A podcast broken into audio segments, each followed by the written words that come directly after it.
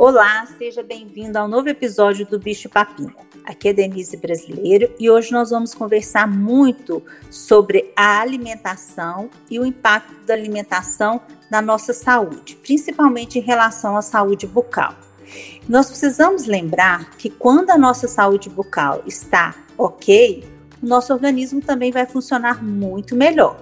Você já escutou falar que aquela criança teve um problema no coração porque não cuidou do dente?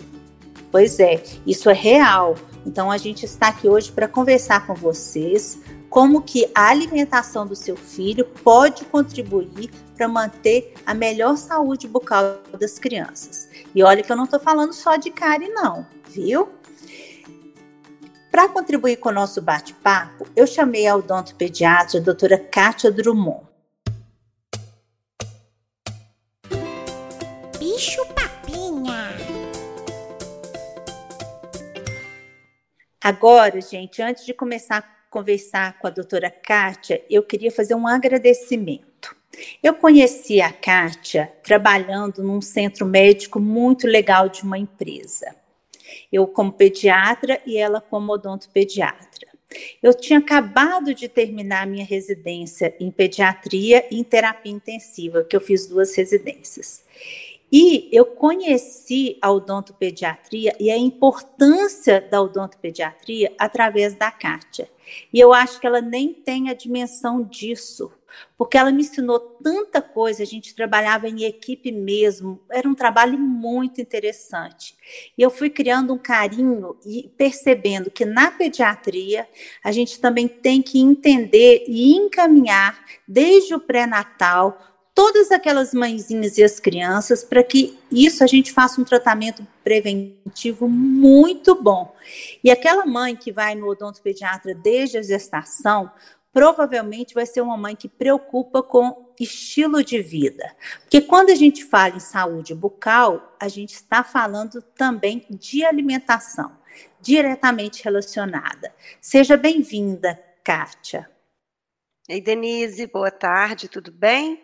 Uma honra escutar você falando assim da odontopediatria, uma alegria lembrar dos nossos tempos trabalhando juntas, pertinho, né? Continuamos trabalhando juntas, mas hoje cada uma no seu consultório, mas aqueles momentos que a gente trabalhava um consultório do ladinho do outro. É, você também sempre me ensinou demais e você tem toda a razão aquelas famílias, aquelas mães que procuram a odontopediatria desde o começo, vão crescer em saúde, vão trilhar um caminho de saúde. Muito obrigada pelo convite, um prazer estar aqui com você. Ô, Kátia, e eu vou começar perguntando assim: eu, eu, eu juntei um tanto de perguntas que as mães me fazem no consultório, preocupadas, e para esse começo de conversa eu vou te passar alguns. Por exemplo, a cárie pode ser passada de uma pessoa para pessoa? Não. É, muitas pessoas têm a impressão que a cárie é uma doença transmissível, né? Ela de fato tem um microorganismo ali que participa do processo da doença, mas esse microorganismo sozinho não consegue me adoecer.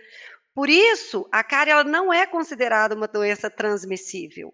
Então, quando a gente fala da mãe ou da babá soprar a comida e dar essa comida para a criança, a gente não deve fazer isso por conta de outras doenças.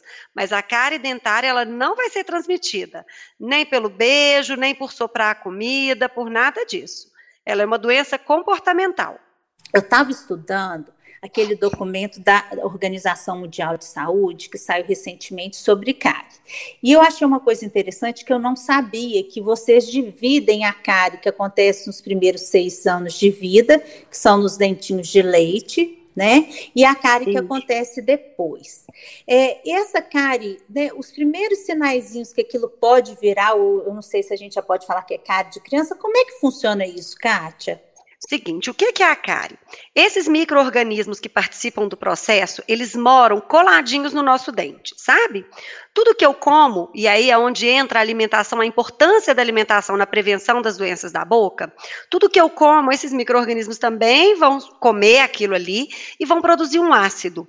Esse ácido, em contato com o meu dente, porque a bactéria está coladinha no meu dente, ele começa a corroer o meu dente. Isso forma uma manchinha branca. Esse é o início da cárie dentária. Né? Se eu continuo deixando aquele estímulo ácido em cima do meu dente, essa manchinha branca vai progredindo até virar um buraquinho. Este processo ele é igual, seja para a cárie das crianças pequenas, das crianças maiores ou dos adultos. A grande questão do que a gente chama de uma cárie que acomete a primeira infância, que é uma cárie muito cedo naquelas crianças, é porque elas são elas acontecem de maneira mais rápida.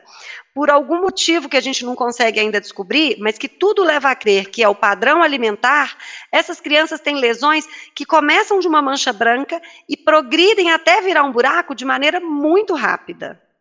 É, e, e nesse documento eles colocam como que é o impacto financeiro para a classe é, né, de, a população que tem uma, uma renda menor, porque quando você vai fazer um tratamento em criança, a maioria das vezes você tem que fazer um procedimento com anestesia, e esse procedimento é caro, ou as crianças não têm condição de procurar uma, né, uma orientação e o tratamento odontológico, então elas sentem muita dor, e isso pode propiciar um abscesso dentário com aquela sepse, tem crianças que morrem mesmo de infecção é. por conta de não tratar, né, Kátia? Isso é, é mais raro no nosso país, mas aqueles países muito pobres, né, o nível de pobreza muito baixo, é, o negócio é assustador, isso é um impacto é muito grande a nível mundial, né? É isso mesmo, Denise. O que a gente consegue perceber, trabalhando com saúde, trabalhando sempre muito perto dos pediatras, é que em todas as doenças, sejam da boca ou do corpo, prevenir é o melhor caminho, né? É o caminho mais inteligente, porque a gente se mantém em saúde, e também mais barato. E a não é diferente. O tratamento odontológico é um tratamento que é caro, é um tratamento que é sofrido às vezes para a criança, né? Muitas vezes com anestesia, com dor. Então, quando a gente aprende a evitar a doença, é o melhor caminho. É o melhor jeito da gente cuidar do nosso filho, é com informação, cuidando da rotina dele para que ele nunca adoeça. É.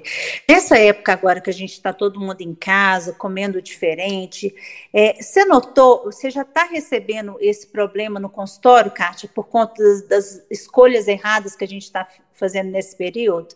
Muito, Denise. Isso tem acontecido todos os dias no consultório, sabe?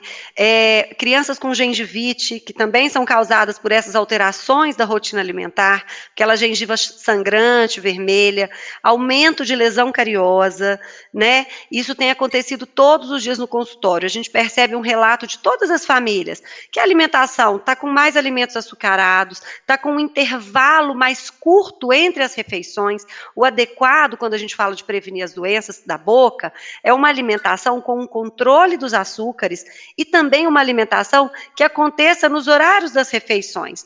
Aquilo que a gente já conhece, um, um intervalo médio de três horas, né? Tem o café da manhã, quando é muito cedinho, um lanche da manhã, o almoço, lanche da tarde, jantar ceia, e esse intervalo entre as refeições a gente não deve comer, a gente só toma água. E o que a gente tem visto nesse momento de pandemia é por ansiedade, por estar em casa, as pessoas comendo o tempo todo, e além de comer o tempo todo, aumentando o consumo dos alimentos açucarados. E isso já está refletindo no consultório. É claro e notório o aumento das doenças gengivais e também da cárie dentária. É, isso é muito triste. E muito. você tocou num assunto é interessante, assim, a gente, na pediatria, mais ou menos em 2017, a Academia Americana de Pediatria se posicionou a respeito de não oferecer suco nenhum para criança até um ano de vida. Depois de um ano, oferecer no máximo 120 ml, chegando até em outras idades, no máximo 180, 200 ml dia dia. Uhum. E eu acho, tô achando tão bacana que muitas mães já estão assim desde cedo criando esse hábito da criança tomar água e não para matar a sede tomar refrigerante e sucos, mesmo que seja suco natural. Eu acho que esse simples atitude já também vai ajudar muito nessa questão da cárie. Eu tenho percebido isso. E uma outra coisa que, que eu queria que você comentasse muito é o efeito, como que a mamadeira também é ruim, né? Porque, por exemplo, você tomar um suco na mamadeira, fica mais em contato, né? Como é que é isso, Kátia? É isso mesmo. Bom, é, esse posicionamento em relação à fruta e suco, né, Denise? Meus filhos já estão grandes, são seus pacientes, é, desde sempre você me falava isso, ofereça a fruta, dê a fruta para comer e a água para beber, né? Então, a gente, quando tem esse apoio do pediatra que estuda e que conhece, é, a gente tem essa vantagem. Meus meninos são meninos que comem todas as frutas, que bebem ao longo do dia água e como consequência disso e de várias outras coisas, são crianças que nunca tiveram cárie dentária. E o suco é isso, a gente vê crianças que matam a sede com o suco. Primeiro que ali no suco a gente tem muita frutose. Em vez de chupar uma laranja, a gente espreme três, quatro para colocar no suco. Eu aumentei a quantidade da frutose, que faz bem para a saúde, mas que no final das contas vai ser degradada em açúcar que faz mal para os dentes. Além disso, quando a gente pega o suco, eu estou tirando a fibra, que é muito importante. E muitas vezes, o que é pior, as mães incluem o açúcar no suco. Então, frutose mais açúcar, sendo consumido em alta frequência ao longo do dia, aumenta muito a produção ácida na minha boca e isso gera muita cárie dentária. Não é pouca, não, é muita cárie dentária. Quando a criança come a fruta e come nos momentos das refeições, e entre as refeições ela bebe água, o que, que a gente vê? Uma criança mais hidratada, uma criança mais bem nutrida, porque ela come picado o dia inteiro, seja o suco ou qualquer outra coisa, no momento da refeição, ela não tem fome, ela come menos e vira uma bola de neve. E essa alimentação em alta frequência, então, faz mal para tudo. Come pior, aumenta o índice de cárie dentária, aumenta o consumo de alimentos açucarados, porque se eu não estou com fome, eu vou preferir um biscoito, eu vou preferir um leite. E a mamadeira, seja ela com leite, seja ela com suco, quando a criança toma a mamadeira, o tempo de consumo daquele líquido aumenta. E como você disse, então aumenta o contato, seja da lactose, da frutose, com as minhas bactérias bucais, que aumenta então essa formação ácida. E isso é muito prejudicial também para a saúde dos dentes. Então, sempre que possível, o ideal é que a criança nunca, nunca mame na mamadeira, né? Que ela saia do peito para o copo. É claro que a gente pode usar o copo é, de transição, não tem problema, mas a mamadeira ela é muito prejudicial pelo tempo que aquele líquido fica em contato. E principalmente quando a gente pensa que a mamadeira, muitas vezes a criança consegue mamar dormindo. E isso também é muito perigoso para a cárie dentária. O alimento durante o sono é um grande fator de risco para as doenças da boca. É, quando a gente vê crianças muito pequenas, com lesões muito grandes ou todos os dentes afetados, é difícil que isso não esteja associado à alimentação durante o sono. A maioria das vezes a gente vê uma alimentação em alta frequência durante o dia e também durante a noite. E a mamadeira é importante nesse processo, assim, é perigoso, né? É, é, essa questão do sono, ela tem um impacto muito grande, e não só na cárie, não só assim, uhum. na cárie inclusive. E no outro aspecto é o seguinte: a criança não dorme, a mãe não dorme, todo mundo cansado. No outro dia vai ter uma rotina completamente bagunçada, e isso emocionalmente é péssimo. Então, assim, uma coisa vai puxando a outra, né? É uma bola de neve, né, é uma bola de neve. E a gente não cansa de falar, todos os profissionais das, da área de saúde, sempre a gente está pedindo rotina. Igual você orienta a questão de passa fio dental, escove o dente. A gente, essas rotinas fazem parte até para é, dar uma tranquilidade, que a criança já sabe mais ou menos. Eu almoço, eu vou escovar o dente. Eu janto, eu vou escovar o dente. Ou na escolinha, depois do lanche. Então, assim, como é importante é, é, essa organizar a vida dos nossos filhos. E a gente esquece, né? Nessa correria, é. eu tô com muita dó das mães, Kátia. Nesse período de isolamento, elas estão tendo que trabalhar de casa, cuidar de menino, cuidar da casa. Não está sendo fácil, não, né? É difícil. Tá? E quando é tem a rotina... Difícil é, e quando a gente vê famílias com rotina, o que eu costumo dizer é assim: implementar a rotina, às vezes, de fato, dá um trabalho, né? Mas depois que ela está implementada, facilita tanto a vida da gente. Então, às vezes, as mães acham que deixassem a rotina é mais fácil para elas, mas é justamente o contrário, né, Denise? É. É. Hoje, numa consulta odontológica, na hora que um paciente vem para uma consulta de odontopediatria, o que a gente mais fala é da rotina. Eu tenho três coisas muito importantes para prevenir as doenças: é a rotina alimentar, a rotina de limpeza da minha cavidade bucal e a rotina de usar uma pasta de dente fluoretada.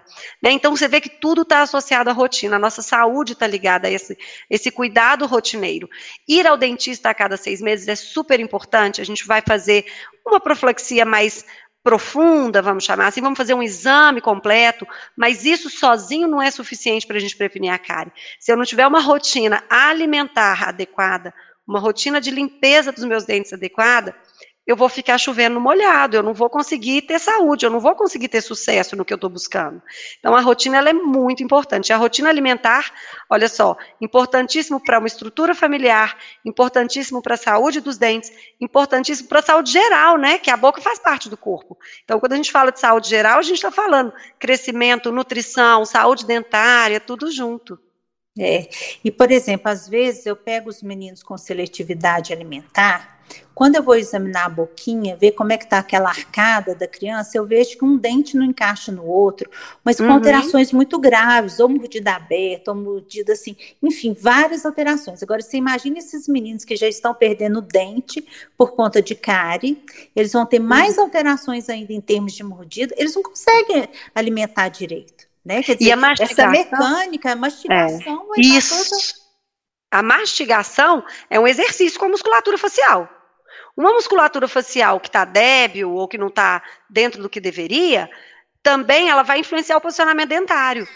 E aí isso vai gerando um monte de problema no crescimento dessa criança. Então, evitar a mamadeira fora de hora, mastigar o alimento, a fruta inteira, você vê que está tudo interligado. Vai uhum. gerar um crescimento, um padrão facial adequado. É. O Kátia, a gente está falando de saúde bucal, saúde dos dentes, é essa questão. Uma coisa que eu tenho ficado preocupada também é a questão do cálcio. Hoje a ingesta de cálcio por dia está muito diminuída, porque uhum. muitas crianças não gostam de leite ou não fazem essa substituição quando não tomam leite de uma maneira adequada porque não é fácil só de suplementar o cálcio que a gente precisa através de, de, de, vegetais. A gente pode fazer, mas é bem mais difícil. Você tem que comer um tantão de brócolis para dar um, o cálcio que tem num, num, copo de leite. Enfim, são muitas uhum. coisas envolvidas mas eu tenho ficado muito preocupado, porque como as crianças estão trocando a água, o leite por suco e refrigerante, isso também é uma coisa que as famílias têm que ficar preocupadas em relação a quanto de cálcio lácteo que o seu filho está ingerindo. Né? Muito, né? principalmente na fase de formação dos dentes, né? É. Porque aí depois pode ter um impacto aí bem negativo. No esmalte, exatamente. No esmalte, é, né? o, o esmalte, ele é formado com muito cálcio, né? Então, a gente precisa ter esse cálcio durante a formação. O dente da criança começa a se formar, a primeira dentadura que é decídua, dentro da barriga da mãe. Então, é muito importante essa alimentação da mãe. A mãe, por exemplo, que não tem uma ingesta de doce durante a gestação, ela cria crianças com um paladar menos propenso ao doce. É aquela teoria dos mil dias sem açúcar, né? É. E aí, é, a gente não ingerir o doce durante a gestação, a gente aumentar a ingesta de cálcio durante a gestação, manter esse cálcio em alta até o final da infância é muito importante para a formação dentária. Tá. E você, durante esse seu período né, de formada, você tem cara de novinha, Kátia, mas eu sei, eu sei que você já tem, você formou nova. É, você, você, você, conseguiu relacionar, por exemplo, aquelas crianças que têm uma higiene ruim, que têm esse impacto da alimentação ruim, são crianças que adoecem mais? Você conseguiu fazer esse paralelo? Sim, sem dúvida, sem dúvida, né? Primeiro porque a gente percebe que muitas vezes uma família que não valoriza o cuidado com a alimentação, com a higienização dos dentes, também não valoriza os outros cuidados com a saúde geral. Então, eu acho que uma coisa leva a outra. Agora, a gente também tem que considerar que as bactérias que moram na minha boca não são só bactérias, tem bactérias, tem vírus, tem fungos, né? Tudo isso mora aglomerado no que antigamente a gente chamava de placa bacteriana. Hoje a gente mudou o nome, a gente chama de biofilme justamente por saber que tem um monte de bichinho ali, não é só bactéria, né? E a gente sabe hoje que esse biofilme, além de causar cárie dentária, gengivite, doença periodontal, ele causa várias outras doenças no meu organismo. Você deu o exemplo do, do problema cardiológico, esse é um problema gravíssimo, né? A gente sabe que endocardite bacteriana é uma doença grave, com muito tempo de internação hospitalar. Agora, esse biofilme também gera pneumonia, abscessos nas articulações, às vezes até abscesso cerebral. Então, é, uma boquinha que não é bem cuidada e que é doente, ela sem dúvida impacta em crianças que adoecem mais. É, eu também me formei agora, deve ter uns três anos, em odontologia hospitalar. Esse também é um assunto muito legal da gente conversar em algum momento, sabe? Eu fiz esse curso super interessante lá em São Paulo, no Einstein. E o que a gente vê, por exemplo, em, em CTI, em CTI de, de, de criança, aquela CTI que tem um dentista cuidando do dente daquelas crianças direitinho, o índice de pneumonia dessas crianças cai a próximo de zero. Então você que vê legal, que, é, gente. você vê que, que cuidar realmente da saúde bucal está associado com o nosso corpo todo. A Nossa, gente, é, é, a é gente muito, tem muito legal, né? A gente Muito tem legal. assim é, pacientes pacientes domiciliares que têm uma melhora nos seus quadros gerais, exames de sangue, tudo, quando ele tem uma boquinha bem cuidada, quando ele tem esse cuidado da família em manter a higiene oral, em manter um, um- um cuidado com essa limpeza da boquinha. Outra preocupação minha, Kátia, é, e eu acho oportuno da gente conversar é o seguinte: como tem aumentado muito o número de crianças com autismo ou do transtorno de espectro autista, são crianças que a gente tem que ter muito cuidado e muita habilidade para tratar. E aí existem profissionais específicos, né? Assim, não é todo odontopediatra. Co- Como é que é isso? Explica para mim. É, quando a gente fala dos pacientes que têm alguma necessidade especial, tem, a gente tem visto um aumento realmente importante dos pacientes autistas ou com alguma deficiência aí no espectro, né? Mas mesmo quando a gente fala daqueles pacientes que têm alterações sistêmicas, é, seja alteração cardiológica, oncológica, renal, a gente tem os profissionais que estudam essa área a fundo, que sabe o que, que vai fazer para cada paciente. Então, para o paciente autista, eu tenho medicamento que eu vou usar, tenho medicamento que eu não vou usar, eu tenho maneiras de abordar que esse paciente vai se sentir confortável naquele ambiente. Eu não vou pegar um paciente autista, sentar ele na cadeira, ligar a luz em cima dele, né? Eu não vou eu instruir aquele paciente o que fazer. Eu converso com a mãe e a mãe, que normalmente é a segurança daquela criança, vai dizer: agora vamos abrir a boca. Nossa, agora a doutora Kátia está olhando o seu dente. E o que a gente vê são pacientes que nunca adoecem, que nunca têm cárie, que são felizes naquele ambiente e que conseguem entender a importância, fazendo tudo de uma maneira diferente, fazendo tudo no tempo deles, com paciência, com carinho e com muito conhecimento.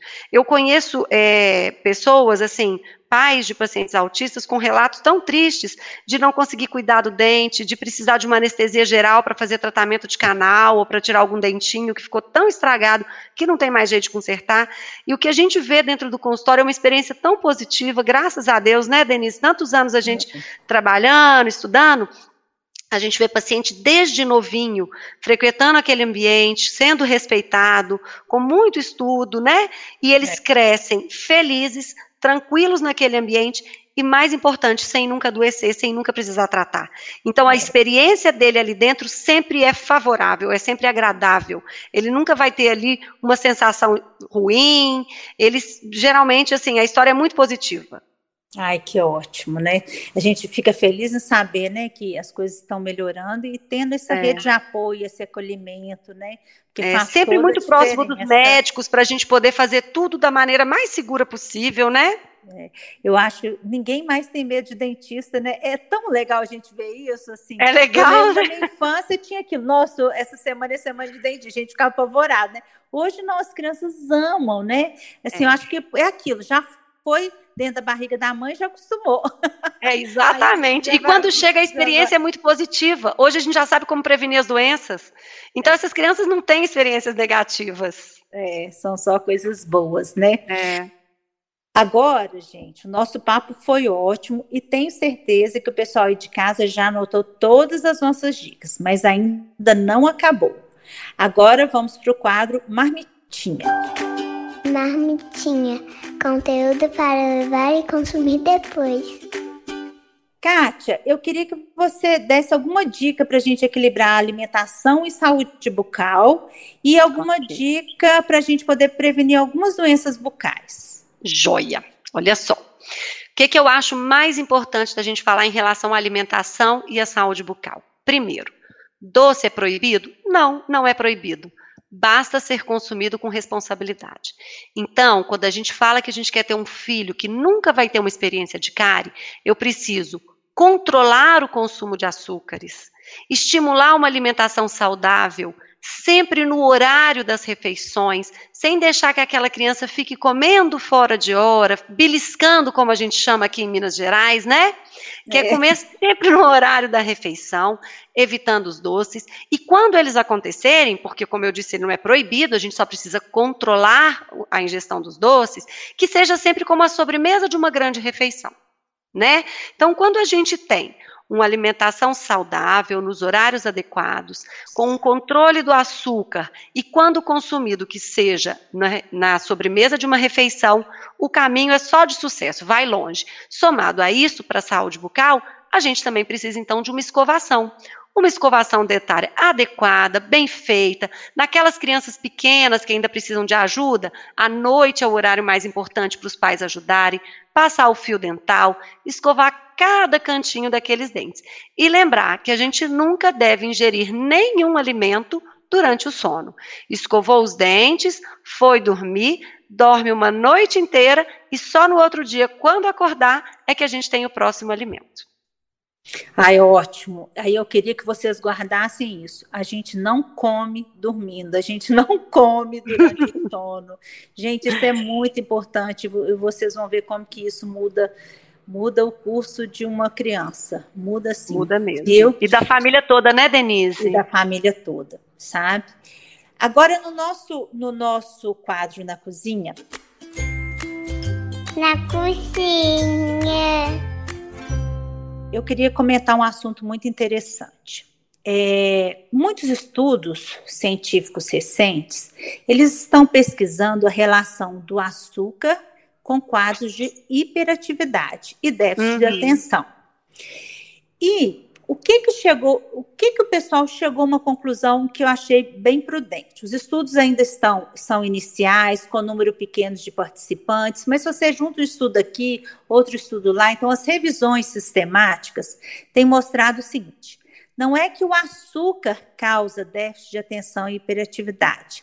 É que as crianças que têm déficit de atenção e hiperatividade, elas alimentam de uma maneira diferente, elas são mais seletivas e elas dão prioridade para alimentos industrializados e alimentos ricos em açúcar.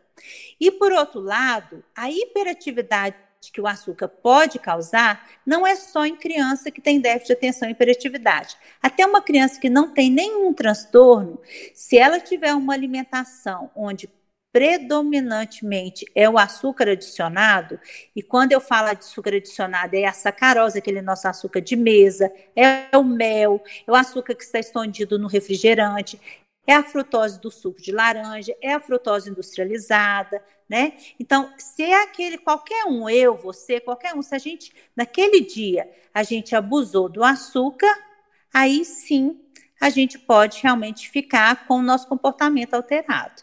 Isso é importante, né, Kátia? Muito. A gente tem aquela expressão americana do sugar high, né? É. Há muitos anos os americanos falam isso. Às vezes a criança está muito agitada e aí ele vira e fala assim: é sugar high. É um dia, por exemplo, para eles a festa do Halloween ou alguma coisa específica que come muito açúcar e aí os meninos ficam claramente agitados, né? É. E a gente vê isso. As crianças quando ela tem uma seletividade alimentar os pais, no desespero de fazer com que aquela criança coma, começam a oferecer coisas que viciam o paladar. E por isso eles vão querer comer. E o açúcar vicia, né? A gente sabe que o açúcar vicia muito o paladar. E aí esse é o grande risco. É não cair nessa cilada, não sei se a gente pode chamar assim, cilada. assim, ou não é? Cilada. De ele não quis comer, então eu vou dar o biscoito.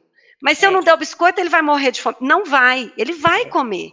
A gente precisa ter dentro da gente uma segurança de que na hora que ele tiver fome, ele vai comer. E se eu substituir, aí é que ele não volta mesmo a comer os alimentos saudáveis, porque o açúcar viciou.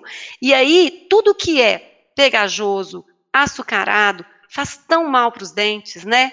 Ele vai trazer um, uma lesão cariosa tão mais rápida, um desenvolvimento tão mais rápido. Ao passo que se a gente comer alimentos com fibras, que vão estar tá justamente assim, a própria fibra fazendo um movimento mecânico de desorganizar as bactérias que estão no meu dente, ou queijo, a caseína, ela protege o dente da gente, né? Então, assim, esses alimentos saudáveis, de novo, eles fazem bem para tudo. Fazem bem para minha saúde geral e, como consequência, também para os meus dentes.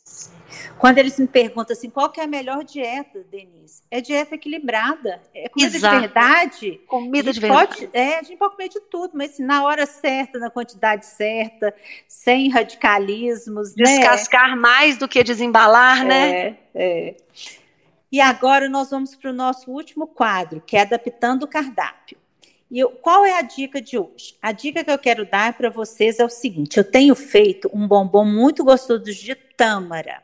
Hum. Eu compro a tâmara seca, eu dissolvo em banho-maria um chocolate meio amargo com mais predominância de cacau, tá? E eu pego essa tâmara e eu molho nessa calda de chocolate e ponho para gelar no congelador. Então fica um bombom, gente, delicioso. E você pode usar com morango, você pode usar com a uva. Se você for usar com a tâmara, a tâmara é mais docinha, mas cuidado que ela tem um caroço dentro. Então a criança pode engolir esse caroço. É só não esquecer desse caroço. Às vezes tem gente que tira o caroço e recheia esse miolinho da tâmara com coco ralado e leite de coco, mas fica tão gostoso também. O que, que eu quero mostrar para vocês? Que a gente tem várias maneiras a gente é, alimentar com alimentos que são mais puxadinhos para o doce, sem ser na forma de açúcar adicionado. E aí a gente vai usar e abusar das frutas que a gente tem. Outra fruta também que dá para a gente fazer sorvete, a banana. Você congela a banana, bate ela com morango, fica um sorvete delicioso. Às vezes, gente... Denise, coloca um pouquinho de iogurte na banana com morango e bate. Põe Nossa. no congelador. Fica perfeito. perfeito. Nesse calor que está voltando, né? E as crianças é. adoram. É, e eu quero também é, pedir para todo mundo fazer um desafio. Seguinte, fique realmente 15 dias sem é, comer nada que tenha açúcar e nada de açúcar adicionado. Depois de 15 dias, quando a gente vai experimentar alguma coisa que é mais doce, você não aguenta tanto açúcar. O nosso paladar ele é muito moldável e a gente não pode perder essa oportunidade de também ajudar os nossos filhos a moldar o paladar deles, viu, gente? E os nossos filhos contam com a gente. Ô, Kátia, que pena que chegou ao fim nossa conversa, mas depois eu vou te convidar de novo para a gente Vai ter um prazer. Aí eu queria que você deixasse um recadinho para quem está escutando.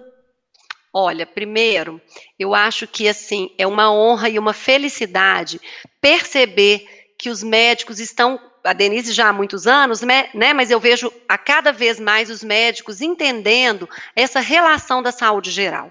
Né? É tão legal a gente ter esse trabalho em conjunto, porque a gente só tem a acrescentar na vida dos nossos pacientes. A alimentação saudável, ela só faz bem faz bem para o crescimento, faz bem para o desenvolvimento intelectual, faz bem para os dentes, né? Então, assim, um prazer poder participar aqui com vocês. Estou às ordens. Quantas vezes você me chamar, vai ser uma alegria estar aqui com vocês. Qualquer dúvida, qualquer coisa, podem me procurar, podem me chamar. Estou aqui para ajudar. Denise, muito, muito obrigada mesmo. Ai, muito obrigada, viu, Kátia? Um beijão para você. Outro grande. E aí, gostou desse episódio? Compartilhe com outras pessoas que cuidam para espalhar informação e conhecimento sobre alimentação infantil. Se quiser mandar a sua pergunta, sugestão de tema ou contar o seu caso, fique bem à vontade. O nosso endereço do Instagram é bichopapinha.pod. Te aguardo.